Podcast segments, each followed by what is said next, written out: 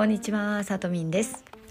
このチャンネルはアフリカンダンサーのさとみんがアフリカンダンスやボディメイク糖質制限そしてセルフコーチングなどを通してまあ、エイジレスウーマンたちが自分磨きのレシピとして使っていただけるようなヒントをお届けしています。よかったらチャンネルのフォローやいいねをお願いします。さて今日のトピックは、えー、グリーンスムージーと足もみをチャレンジ始めまして12日目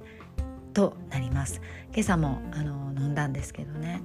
でえー、っとおとついの10日目にして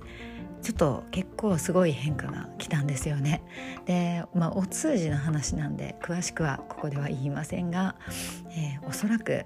私の体の中で何か変化し始めたって感じがありました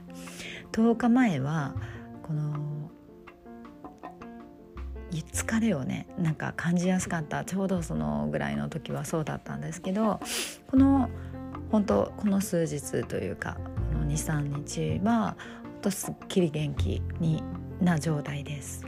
でまあね多少はふくらはぎの揉み返しとかあのリフレクソロジーやりすぎたかなみたいなところのあの揉み返しは多少はありますけども私的にはもうそそういうのは全然 OK でなんかどんどんこう自分の体がそれに順応していってる感じっていうのが感じられてワクワクしています。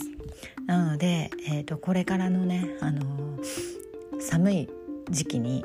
もう本当にあの足先とかあの手足が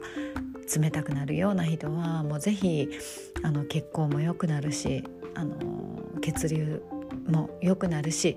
そして、えーと、いろんなところの滞りが流れるというのがもう足もみなんじゃないかなって思います。